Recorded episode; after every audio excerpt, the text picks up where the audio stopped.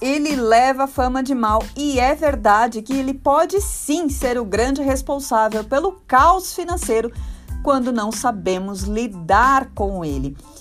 Carol Estange por aqui para te ajudar com as suas finanças e hoje eu vou dar cinco dicas práticas, daquelas bem aplicáveis ao dia a dia, de como lidar com o cartão de crédito e parar de levar susto com a fatura. Eu preciso começar esse conteúdo falando uma verdade. Gastar com cartão de crédito é fácil, é rápido, é indolor. E somando esses pontos ao bombardeio de ofertas e apelos de vendas que sofremos todos os dias, não é preciso ir muito longe para imaginar o tamanho do estrago que ele pode deixar no nosso orçamento mensal. Esse problema é tão sério que o cartão de crédito é citado como uma das maiores causas de endividamento no país. Mas nem tudo são tristezas. Também precisamos lembrar que o cartão de crédito pode sim nos proporcionar vantagens interessantes como pagar de forma parcelada um item de maior valor, participar de programas de milhagens e clubes de vantagens são algumas delas. Então, para te ajudar a controlar essa ferramenta de uma vez por todas e liberar o seu acesso a esses benefícios, separei esses cinco pontos para você começar agora a rever na sua rotina. O primeiro deles é o seguinte: para de colecionar cartões de crédito na carteira. É, tem gente que tem vários cartões com o objetivo de tirar proveito de limites de crédito e datas de vencimento diferentes entre os cartões. Mas essa decisão acaba sendo uma armadilha financeira. E o motivo é muito simples: é porque quando possuímos vários cartões de crédito, nós também acumulamos várias faturas com datas de vencimento diferentes. E administrar os gastos, que deveria ser algo simples, afinal, todas as transações vêm descritas e datadas na fatura, se transforma em um trabalho digno de um departamento financeiro de uma pequena empresa. Vale a pena separar uns minutinhos para fazer uma limpa nos cartões que não são usados e eliminar, inclusive, aqueles que só servem de incentivo para nos fazer gastar mais. O segundo ponto é para quem leva susto com o valor total da fatura e pensa, ué, mas nem gastei tanto assim.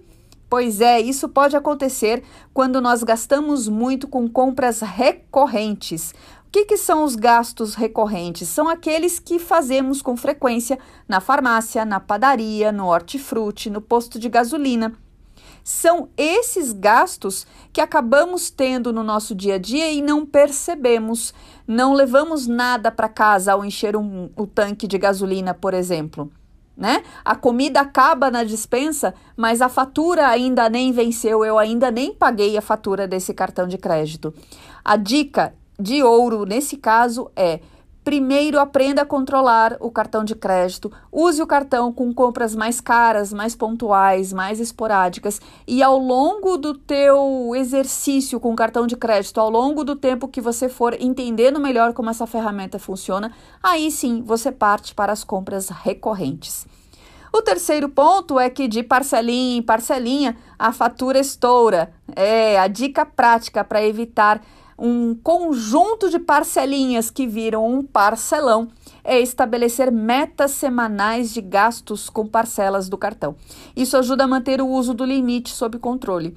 Outra boa dica é definir um dia da semana para verificar o extrato e acompanhar o uso do limite. A quarta dica é outra verdade. Não sei se você vai concordar comigo, mas picotar ou congelar o cartão não é liberdade financeira. Se estiver muito difícil controlar os gastos, vale deixar o cartão esquecido na gaveta por um tempo até as finanças se reequilibrarem.